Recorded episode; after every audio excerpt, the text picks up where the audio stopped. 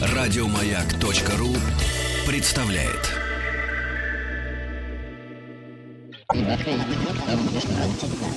Объект 22. 22. Объект 22. Все, как известно, познается в развитии. Это «Объект-22», я Евгений Стаховский. И очередная серия нашего большого такого, по-прежнему безнадежно захватывающего сериала по истории мировой философии. Хотя сегодня, наверное, как раз к одному из таких, к одному из тех явлений, которые смело можно брать за, за, за начало, за одну из э, начал, во всяком случае, это имя всегда воспринимается как, э, как, как одна из главных свай, как, как продолжение фундамента классической, во всяком случае, философии, из которой выросло уже все остальное. И здесь Светлана Месяц, кандидат философских наук, старший научный сотрудник Института философии Российской Академии Наук. Светлана, здравствуйте. Здравствуйте, Евгений. Да, спасибо, что нашли на меня время сегодня. И э, я очень рад, что вместе с вами мы, видимо, ну, нельзя объять необъятное, mm-hmm. да, хотя очень хотелось бы. А, поэтому, видимо, только начнем mm-hmm. очень большую тему и попытаемся какие-то наметки, основные точки местам расставить огромную тему, огромную нечеловеческую личность, сумасшедшее какое-то блестящее имя, которое звучит как Аристотель. Наконец-то. Наконец-то я долго думал над этим, и наконец-то мы до него добрались, потому что как-то я пришел к выводу, что уже ну, нет смысла двигаться дальше, если мы в конце концов с Аристотелем не разберемся. Uh, Светлана, я отдаю себе совершенно отчет в том, что я уже сказал, что, видимо, у нас будет несколько программ по Аристотелю, и потому что я отдаю себе отчет, что невозможно уложить э, в, в один разговор э, всего этого человека, тем более, что он занимался очень разными э, вещами. И сегодня, с вашего позволения, может быть, действительно к самому началу к тому, с чего тоже в принципе начинается философия, да, то есть, может быть, э, к, к метафизике, к космологии, да, к происхождению того или иного, что есть вещь, что есть человек, как вообще все это устроено, может быть, по его мнению. Угу. Как вы на это смотрите? Замечательно, тем более, что сам Аристотель называл метафизику первой философией. Ну, Поэтому, опять же. с нее начать. Ну, значит, если говорим об Аристотеле, пойдем, будем пользоваться методами Аристотеля. Да, ну, я уж не знаю, стоит ли напоминать, это, безусловно, древняя э, Греция. Это что у нас? Четвертый век до нашей эры. Аристотель ученик Платона. А, в свою очередь, всегда добавляют, что он еще и учитель, воспитатель Александра Македонского такой вот э, серьезный человек. Насколько важно нам, э, по вашему мнению, остановиться, например, об, е, о, на, его происхождении, может быть, образовании и так далее? Насколько это важно в, в, в ключе изучения Аристотеля? Ну, может быть, это может нам э, показать, почему, э, помимо метафизических таких интересов, э, его интересы всегда были связаны с натурфилософией, с биологией, с изучением животных, растений и вообще со всеми теми областями науки, э, которые впервые, может быть, им, были открыты. То есть и вот здесь, э, может быть, ключевым является его происхождение из семьи.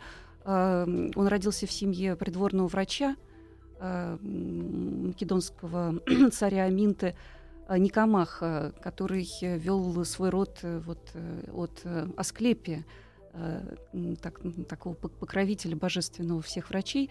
И вот, возможно, как бы уже в семье Аристотелю в раннем детстве какие-то знания были переданы. И, во всяком случае, какой-то интерес к врачебному искусству э, у него появился. Почему, э, когда мы читаем произведения Аристотеля, мы встречаем множество примеров из врачебной практики. Если он хочет что-то проиллюстрировать, он берет пример э, медицину, как бы болезни, врачебное То есть саму, при, саму природу, получается. Да. Угу. Вот, и поэтому этот интерес к природе, действительно, к естественному миру, к растениям, животным, вот, возможно, берет начало с детства Аристотеля. Вот. Ну, а потом э, он рано потерял отца и в 17 лет уже приехал в Афины учиться э, к, в Академию Платона. И любопытный факт, э, когда он приезжает в Академию, Платона там нет. Платон в это время в одной из своих сицилийских поездок у Дионисия-младшего гостит при дворе. И Аристотель приезжает в Афины, застает там старших учеников Платона э, и осваивает его философию в отсутствии учителя. И, возможно, этим объясняется э, его сразу э, ранее критическое отношение к философии Платона. То есть он сразу воспринимает не как бы теорию идей, скажем, ту же самую, не из уст самого Платона, а из уст его учеников. И он начинает с ними спорить и начинает предлагать также свою интерпретацию теории идей наряду с теми, которые вот предлагали другие ученики. И, возможно, вот, э, вот этим тоже обстоятельствами биографии объясняется его такой вот критицизм по отношению к э, учению вот, Платона изначально. Ну, как любой приличный, может быть, да, как любой талантливый и в, и в последующем mm-hmm. великий ученик, mm-hmm. естественно, в какой-то момент начинает так поглядывать на учителя mm-hmm. и пытается его перепрыгнуть. Ну, это, в общем, нормальный стандартный процесс. Это, но... же, это же правильно, кажется. Да, и нам кажется это сейчас правильным, но если мы возьмем то время, то и других учеников Платона, то они, наоборот, скорее относились э, к его имени э, вот совершенно как бы как э, к Платону как к какой-то божественной, полубожественной фигуре. И вот уже первые же биографии Платона, написанные сразу после его смерти, они его называли э, сыном Аполлона и так далее. И говорили о нем как о некоем таком полубожественном существе. У Аристотеля этого совершенно нет. То есть у него отношение к Платону сразу критическое, то есть уже в 17-18 лет. Э, что любопытно, что тоже не характерно Переход, для Переходный того период. Может да. быть, Гормоны да. играют. Ну, пойди разбери, что у человека там происходило. Ну, вот, он, же, он же человек, ну, живой. Конечно, конечно, да. да. Но Поэтому... действительно, это самый гениальный э, ученик Платона, который и э, одновременно критиковал, но и развил его идеи, безусловно. Поэтому, когда тут выстраивается, конечно, вот та самая, и становится понятна та прямая линия, которая сама по себе выстраивается, когда мы вообще говорим о древнегреческих философах, mm-hmm. да, Сократ, Платон, Аристотель, то есть Сократ такой, такой дедушка, Платон э, такой отец, mm-hmm. и Аристотель, ну, по отношению к Платону, наверное, mm-hmm. все-таки сын, по отношению к Сократу уже в, внучек, mm-hmm. такой своеобразный получается, mm-hmm. который, а поколения-то идут, время-то идет, mm-hmm. конечно, и поэтому мировоззрение может быть достаточно э, различным. Есть мнение, что Аристотеля можно, а то и необходимо угу. изучать, э, исходя из э, двух точек э, в связи с его предшественниками, ну вот mm-hmm. в данном случае наверняка, да, с Платоном и Аристотелем, mm-hmm. э, с Платоном и Сократом в mm-hmm. первую очередь, mm-hmm.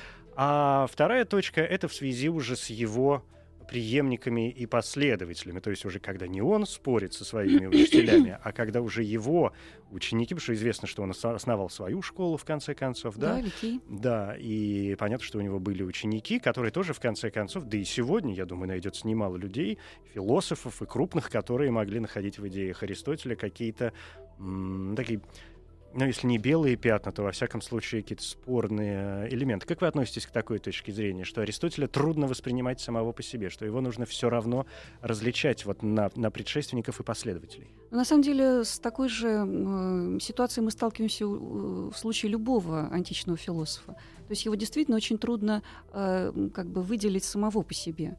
Э, особенно если его произведения не дошли до нас вот как бы в полном виде, а дошли в виде фрагментов каких-то разрозненных и так далее. А, от Аристотеля, например, э, не сохранились его так называемые экзотерические сочинения, то есть те, которые предназначались для широкого круга читателей, которые он сам подготовил к публикации, которые были написаны по всем канонам риторического мастерства и так далее. А, вот. А мы знаем только внутришкольные такие эзотерические сочинения, как бы для специалистов, для коллег. И поэтому вот наша картина Аристотеля уже не полна. И дальше э, вот как раз такой, э, такая сохранность его сочинений э, как бы обусловливает вот тот момент, что нам иногда трудно понять, что хочет сказать Аристотель вот в этих своих записях, предназначенных для внутришкольных дискуссий. И поэтому мы вынуждены обращаться к комментаторам Аристотеля. То есть без объяснений того, как бы, ну, вот, без каких-то дополнительных объяснений иногда это правда совершенно непонятно. Вот, поэтому э, задача с науки, конечно, история философии, действительно увидеть э, Аристотеля, как он есть, да, но это очень сложно сделать. Как и в случае любого другого греческого философа и того же Платона. Да. Платон и Аристотель, на самом деле, под такими наслоениями, да, отложениями вот более поздних комментариев, э, истолкований, перетолкований лежат, что вот увидеть их, как они есть сами, практически невозможно. Угу. Вы сказали, э, ну, пойдемте уже ближе к теме, угу. вы сказали о том, что, конечно, наверное, стоит начать, э, ну и вообще сам Аристотель начал свою такую уже, назовем это серьезной да, деятельностью угу. с критики Платона, угу. да, в довольно-таки раннем возрасте. Это мы считаем все-таки такой отправной точкой, вот, которой нам с вами сегодня стоит угу. уже стартовать. Да, в чем, можно. в чем эта критика заключалась, да? Угу. То есть что его вдруг так не устраивало в, в Платоне. Я здесь сейчас позволю сделать в скобочках небольшую ремарку и напомню, что у нас есть подкаст у этого проекта по истории философии. Называется он очень просто «Философия». Его можно найти на сайте «Маяка», и в iTunes, и в, ну, в любых других источниках, в зависимости от того, чем вы пользуетесь. Э, просто Платон у нас остался позади. Там есть три программы о Платоне. Я к тому, что сегодня мы не сильно будем ударяться в Платона. Если mm-hmm. что-то будет непонятно, можно обратиться mm-hmm. к тем трем mm-hmm. программам для того, чтобы было э, понятно, о чем вообще идет речь. Итак, Аристотель критикует Платона. Что? Прежде всего он критикует платоновскую теорию идей. Но на самом деле э, мы видим, что уже в самой школе Платона его ученики э, восприняли теорию идей очень по-разному. И так или иначе, э, кто-то от идей отказывался платоновских, например, Спивсип. Он говорил, что идей не существует, а вместо них существуют математические объекты. И, собственно, математические объекты как бы служат порождающими моделями всего существующего в мире. Затем э, Ксенократ, другой ученик Платона, который э, отождествлял идеи и числа. Uh, то есть тоже отчасти как бы аннулировал идеи. Пифагорейство все такое. Да, совершенно пифагорейские два ученика. И, наконец, Аристотель, который uh, стал критиковать uh, существование как бы идей отдельно от вещей. Он говорит, что Платон как бы умножил в два раза число сущностей. То есть э, были только чувственные вещи, да, с которыми мы имеем дело в опыте, а он как бы добавил к ним еще сверхчувственные вещи. Таким образом, как бы удвоив число сущего. Но на самом деле не объяснил, как э, вот сверхчувственные вещи порождают чувственные. Аристотель говорит, Платон э, всего лишь говорит, что те существуют, э, ну, обычные, привычные нам вещи существуют благодаря причастности к идеям. Но что такое причастность, он не поясняет. Таким образом, вот главное острие критики Аристотеля направлено на дуализм вещей и идей. То есть идеи, э, он считает, э, нельзя мыслить как находящиеся вне вещей. Угу. Вот его мысль аристотелевская такая, что идеи присутствуют в вещах. Вот, и они как бы есть сами формы вещей которые, собственно, это такая, видим. да, это такая предтеча, опять же, ну, параллели угу. неизбежные, опять угу. же, мне кажется, угу. линия лучше выстраивается, да, это какая-то предтеча к э, бритве Оккама, да, то есть к чему умножать сущности. Ну да, да, да, угу, можно угу. сказать так. Да. Да, можно сказать и так. А, вот. Ну и, в общем-то, если мы возьмем все разделы философии, то везде а, Аристотель так или иначе критиковал Платона и предлагает какие-то новые концепции. Ну вот, например, он э, отказывается от противопоставления нравственных ценностей э, вне моральным благом жизни. Да, то есть он полагает, что э, счастье, что добродетель достижимо ну, во-первых, благодаря усилиям самой души, но, во-вторых, благодаря неким внешним условиям, то есть наличие богатства, наличие там дома, наличие э, положения в государстве, все это позволяет нам э, осуществить добродетель. А с чем как бы вот спорил Платон, говоря, что добродетель исключительно в нашей власти, это то, что от нас зависит. И нам не нужны как бы внешние условия для ее реализации.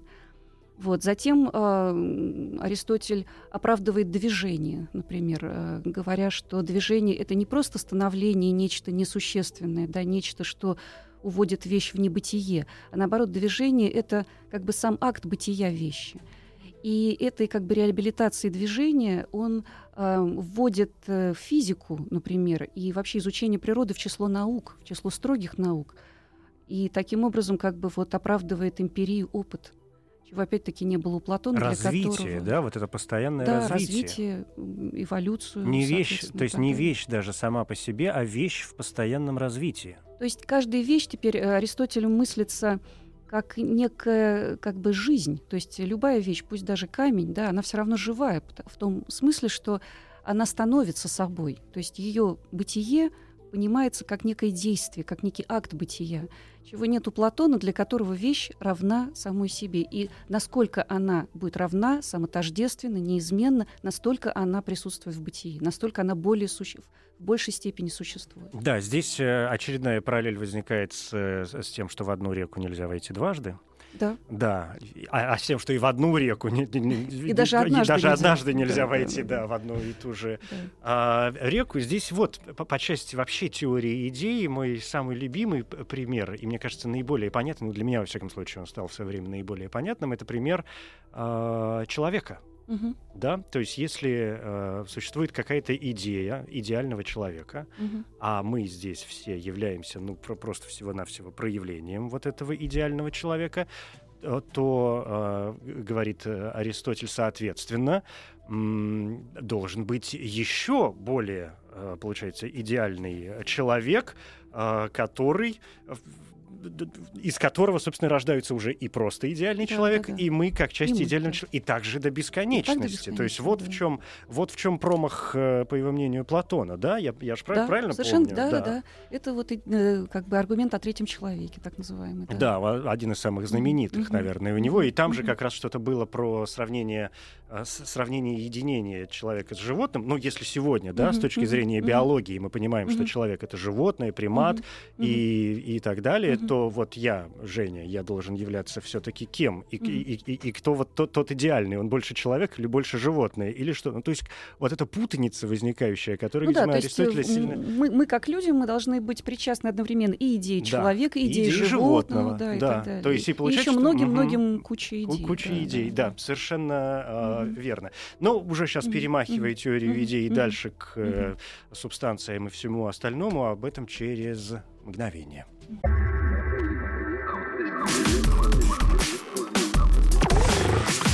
Объект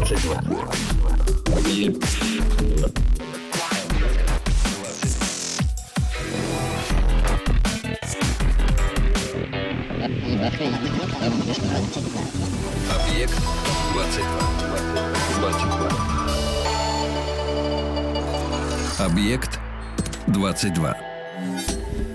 Светлана Месяц, кандидат философских наук, старший научный сотрудник Института э, философии ИРАН. Говорим об Аристотеле, а точнее говоря, скорее всего, о метафизике, да, в первую очередь, Аристотеля. Э, Сегодня мы остановились на критике Аристотелем э, Платона, и в частности его теории идей, которая вполне понятна. И, и как, теория идей, так и это критика. Но, тем не менее, если можно, мне бы хотелось, конечно, поподробнее, что он предлагает э, взамен. Вот те самые универсалии? Э, Нет, э, здесь, эм, в общем, нужно сказать, что он просто по-другому понимает, что значит для вещи быть.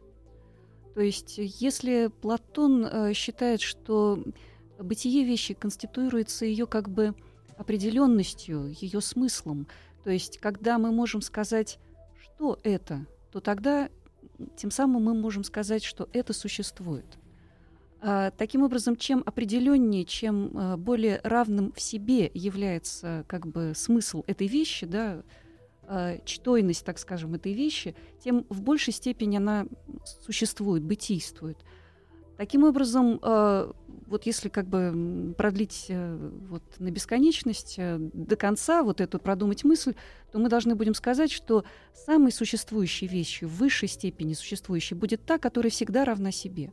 Вот как эта красота сама по себе, которая неважно в какой эпохе, как бы э, какие каноны красоты существуют, но она будет э, всегда равна себе. И неважно, девушка будет красива, потом она состарится, перестанет быть красивой, или красивая ваза разобьется. Красота сама по себе никуда не исчезнет, никуда не денется. Таким образом, любая вещь будет существовать только в той мере, в какой она будет причастна этой самотождественной, вечной, неизменной, равной самой себе идее. Таким образом, для Платона самое главное это что в вещи, да? что это, ее определенность. А для Аристотеля принципиально важно в бытии другое. Бытие он понимает как некий акт, как некое действие. Вещь, э, когда существует, она что-то делает. Потому что глагол быть это глагол, да, это некое Ну, это опять же описание некоего развитие, действия. да, мы опять да. же к развитию Да, приходим. таким образом он понимает это как некое действие. И тогда э, значит, бытие понимается вещи как становление самой собой. По сути, становление самим собой — это определение жизни в самом широком смысле. Следовательно, бытие любой вещи — это есть некая жизнь этой вещи. Но если мы понимаем бытие вещи как становление сам, самой собой, то тогда мы можем э, при, приглядеться к этому акту бытия и увидеть, что он состоит из четырех составляющих. Во-первых, то, что становится собой, затем то, чем это становится, затем как бы э, та цель, которой как бы вот э, это становление ведет, и откуда оно начинается. Таким образом, получается, что вот этот акт становления, он распадается на четыре элемента. То, что Аристотель называет материей, формой, целью и действующей причиной. Или, как он говорит, то, откуда начало движения, то есть откуда взялся этот акт бытия. Вот. И вот то, что Платон называет идеей, да, формой, формальным, э, как бы и главным, что составляет бытие вещи, у Аристотеля оказывается только одной из составляющих этого акта бытия, вот этой формой, к которой вещь стремится. То есть как бы что это значит вот на примере человека обычного? Я всю свою жизнь стремлюсь быть человеком. То есть мое бытие понимается как становление человеком. Поэтому я в той мере как бы осуществляюсь как человек, в, какой мере я как бы к этой форме стремлюсь. Таким образом, идея человека — это как бы моя цель. Так, к чему я как бы ну, пытаюсь чего достичь, пытаюсь реализовать в своей жизни. Но э, в реальности она дана всегда как вот та форма человека, которую я достигаю в данный момент.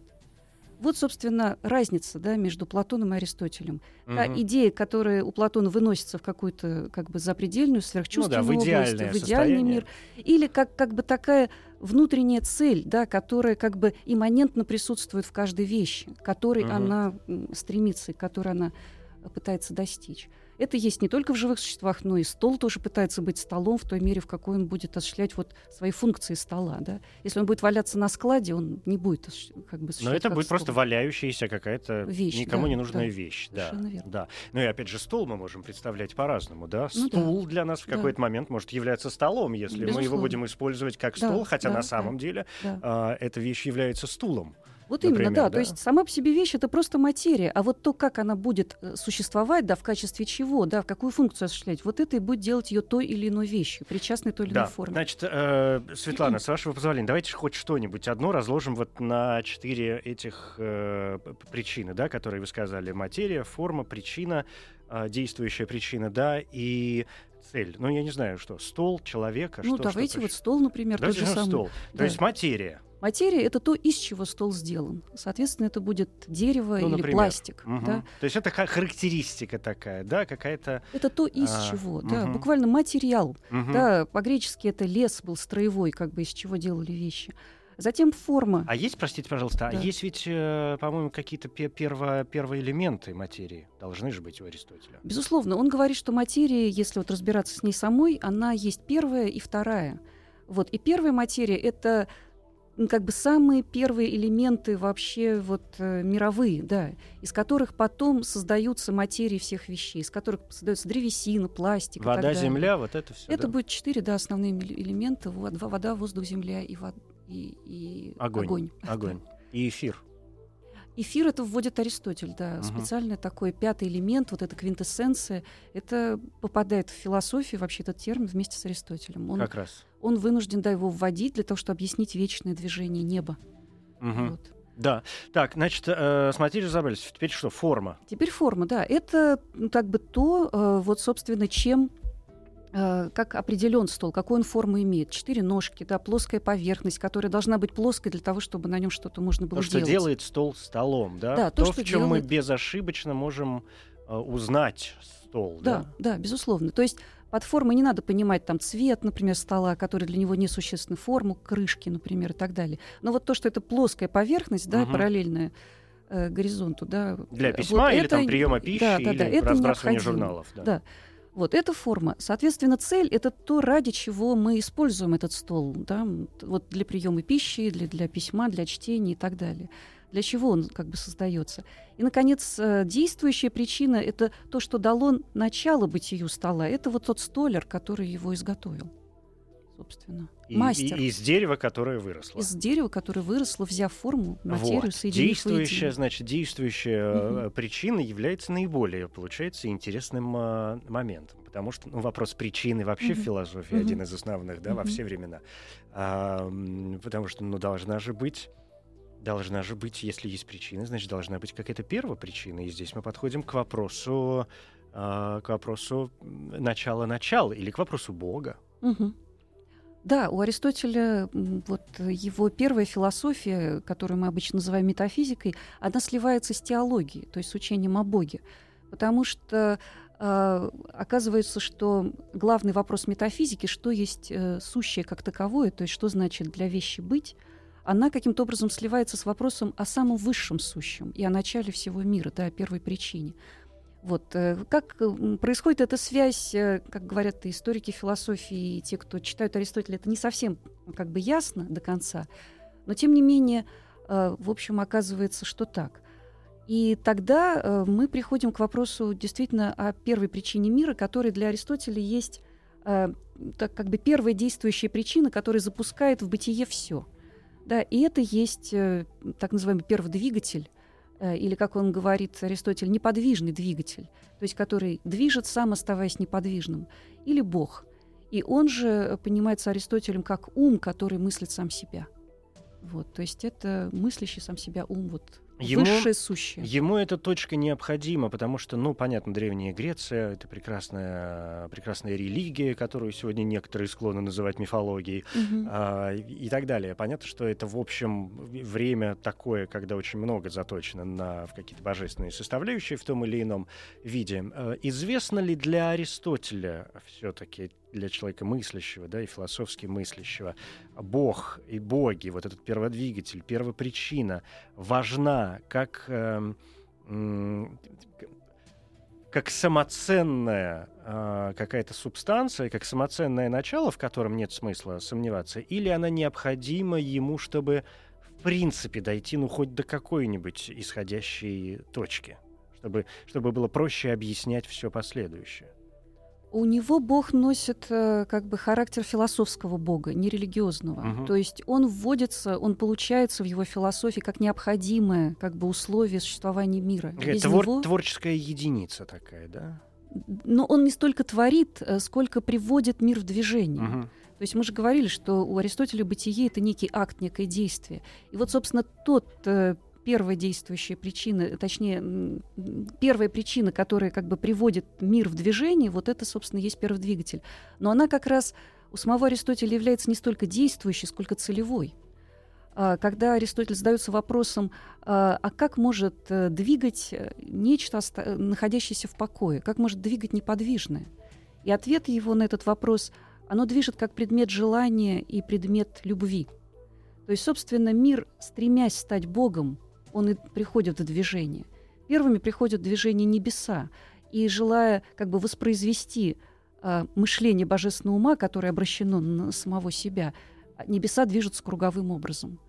Соответственно, небеса уже зато- затем, вот эфирные, как раз состоящие из эфира пятого элемента, приводят в движение все остальные, все, все остальное, что существует в мире. И каждая вещь, двигаясь к какой-то своей цели, да, мы говорили, что у каждой вещи есть цель, это вот как бы одна из составляющих ее бытия, она тем самым движется в конечном итоге, она движима этим общим стремлением к Богу. То есть таким образом мир как бы вот э, создается, создается как такое многообразие, такой упорядоченный космос.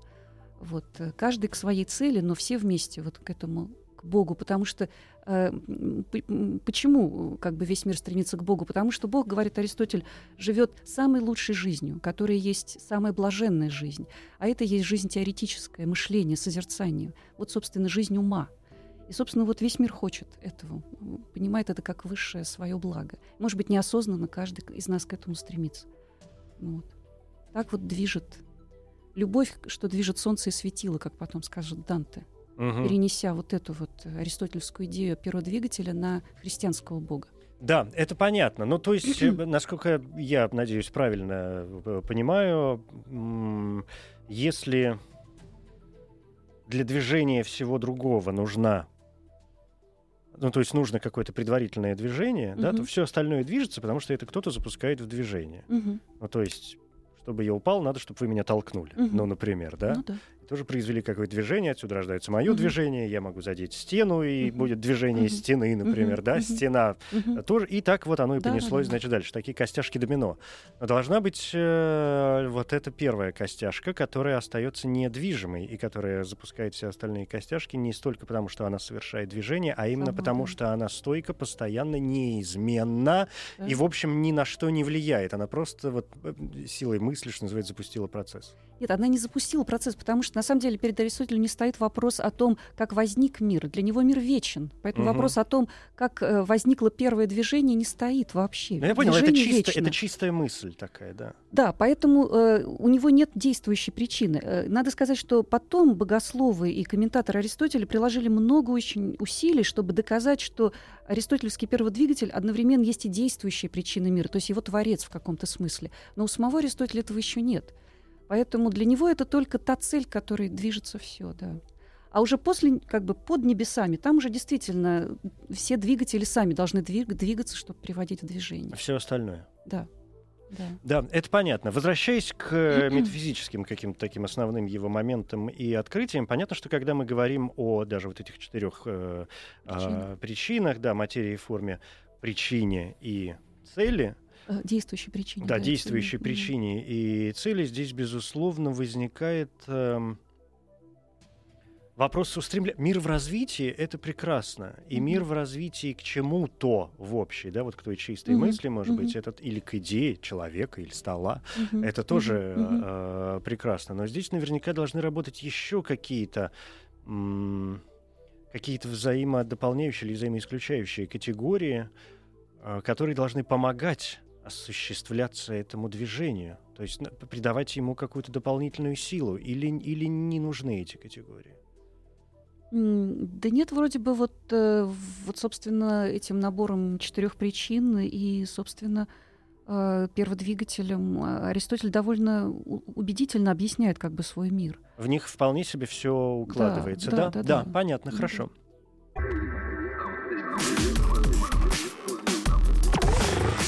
Объект 22. Светлана, ну, с основными положениями метафизики, я думаю, понятно, по крайней мере, вот, что называется, в фундаментальных точках. Э, От них можно плясать уже дальше, и это бесконечный процесс, иначе бы мы не помнили Аристотеля уже на протяжении 25 веков. Четырёх. Ну, сегодня Век- 21 век, а, это, ну, это- то есть, ну, да, 25, да, ну, бог с ним, да. А, важен, мне кажется, вот какой момент для полноты картины именно этого, этого непосредственного разговора, потому что сегодня я не думаю, что нам стоит уходить там, в политические его какие-то материи или в этические, да, в э, отношения там любовные, дружеские. Понятно, что у него есть куча работ по этому делу, это, видимо, отдельной темой пойдет. А, а вот вопрос космологии, мне кажется, очень укладывается вообще в эти все метафизические понятия, да, о том, что есть э, Земля, как устроена звезды, Вселенные и все остальное. Что здесь? Мгм. Ну вот непосредственно, если мы будем как бы идти от первого двигателя, да, вот мы уже с него начали, я упомянула, что первыми, кто а, приводится в движение вот этой а, целевой причины, перводвигателем, это небеса, состоящие из эфира. Здесь надо сказать... Вот для э, этого ему нужна была пятая, да, Да, составляющая? совершенно верно, да. То есть э, Аристотель вот здесь выступает новатором, он а, добавил к четырем традиционным элементам, а, то есть основным стихиям мира, которые были известны со времен ранних греческих философов, то есть земле, воде, воздуху и огню, еще так называемый пятый элемент, который позднее вот получит название квинтэссенция, да, пятая сущность. Вот. Он назвал его эфир, сказав, что эфир это такое почти нематериальное тело, каким бы оксюмором ни звучало это Мгм. вот название, вот, которое является вечным, поскольку оно не тело и лишено изменения, а, лишено материи, поэтому вот лишено измерения, эм, изменения. И э, из-за того, что оно вечным, вечны и светила, которые из него состоят, то есть Солнце, Луна, планеты, звезды и так далее. И вот, собственно, они как раз, вот эти вечные тела, они совершают вечные круговые движения, для, то- потому что круговое движение лучше всего напоминает э, движение ума, обращенного самого на себя, мыслящего самого себя. Вот это как бы э, движение ума, как бы представленное в пространстве, вот круговое движение. А Вот это вот вечное круговое движение планет, э, небесных светил, стоящих из эфира, оно, собственно, и объясняет, почему, например, время вечно. Потому что для Аристотеля время есть число движения. Таким образом, если время вечно, то и движение как бы должно быть вечным. И вечное движение как бы обеспечивает вечное время мира. Вот. И затем э, вот, э, вот этот вот эфирные вечные небеса, они распространяются до сферы Луны.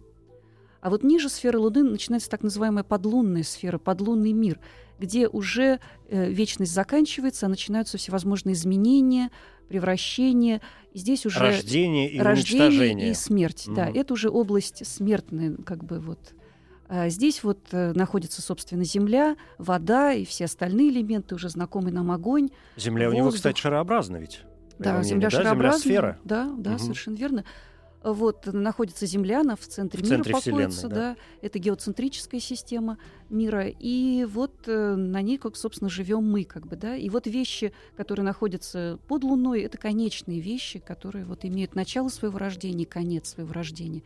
Вот, и они уже, их движения уже более хаотичные, не такие порядочные, равномерные, как движение небесной сферы. Вот, и, э, соответственно, но все равно даже они вот внутренне как бы движутся все равно стремлением вот этой вот э, великой цели, да, всего мира к Богу. Вот каждая вещь движется к своей цели. Например, камень э, по природе своей, э, как бы обладая тяжестью, стремится к центру Земли, он падает. Огонь по природе, обладая легкой природой, стремится вверх. И вот, э, собственно, вот эти вот внутренние, их вложенные в каждую вещь природой движения, они, собственно, и показывают вот движение вот к той цели, ну, которая как бы изначально задана Богом, вот, Мгм. перводвигателем. То есть каждая вещь, двигаясь к своей цели, вот как бы достигая своей природы, создает тот мир, э, который в, большей, в наибольшей степени как бы подражает Богу и его блаженной жизни. Интересно, что Ньютон думал по этому поводу.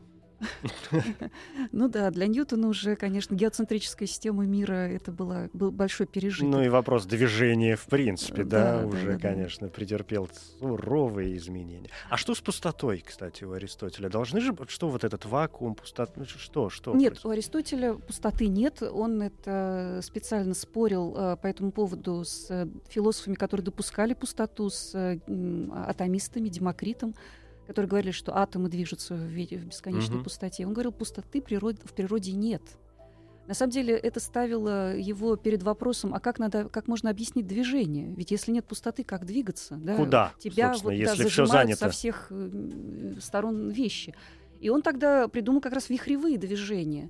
То есть вот вихрь, пожалуйста, говорит, воронка, вода, когда движется. Мы же видим, что это нечто сплошное, но оно все равно движется. Вот таким образом вот э, ответ на этот вопрос вот вихревое движение, например, и так далее. И- Или просто одна вещь приходит, другая уходит, да, вот вода заливается в сосуд, воздух, заполняющий сосуд, уходит. Таким образом, нет, природа не терпит пустоты, это его вот как раз фраза аристотелевская. знаменитая. Можем ли мы таким образом, ну, подводя такой легкий итог э, сегодняшней беседе, сказать, что мысли, идеи, а может быть и открытия какие-то, да, умозаключения, скорее, вот так будет правильнее сказать, э, Аристотеля были не, не то что революционные для своего времени, но и, эм, в общем, заложили такую некоторую основу для э, дальнейшего развития, что помогло человечеству сделать, может быть, на основании вот этих умозаключений какие-то все последующие, ну не все, но ряд последующих э, открытий. Безусловно. На самом деле мы даже не отдаем себе отчета, насколько наше мышление сейчас пронизано аристотелизмом. Мы так или иначе думаем в, э, в терминах формы и материи. да. Мы говорим о материале, из которого сделаны вещи. А Затем открыты им э, два модуса бытия — возможность и действительность. Мы постоянно говорим о способностях, которыми обладает человек, и об их реализации. Это вот язык Аристотеля. А Затем... э, Что сделано и что может быть и что сделано. может быть сделано. И, например, спор о том, э, что лучше обладать замечательными способностями или сделать хотя бы малость. Мгм. Да? Это вот э, а- аристотелевские тоже открытия. А, Безусловно, он э, на как бы его логический аппарат разработанный, законы логики, да, формальный, силлогистика, она определила э, вот такую вот э, формальную, понятийную сторону европейского западного мышления, которая безусловно, вот определила ее дальнейшее развитие. Ну, то есть, на самом деле, мы все как бы такие вот аристотелики, может быть, хотя этого и не осознаем, и не замечаем. Кто-то, может быть, и не знает, да. Ну, я-то понимаю, что он, конечно, ваш любимчик. Да я всех люблю. Но не сомневаюсь в этом. Спасибо большое. Светлана Месяц, кандидат философских наук, старший научный сотрудник Института философии Российской Академии Наук. Это, а, не сомневаюсь, первая часть в разговоре об Аристотеле. Сегодня метафизика и космология. Такой вот он был, прям скажем, мудрый человек. 62 года. Да, 62. Да, да. А, 62 года, учитывая принятые точки, прожил. Ну, достаточно много для того времени, да? Ну, Платон прожил дольше. Дольше, ну, Платон. Спасибо. Спасибо вам большое. Еще больше подкастов на радиомаяк.ру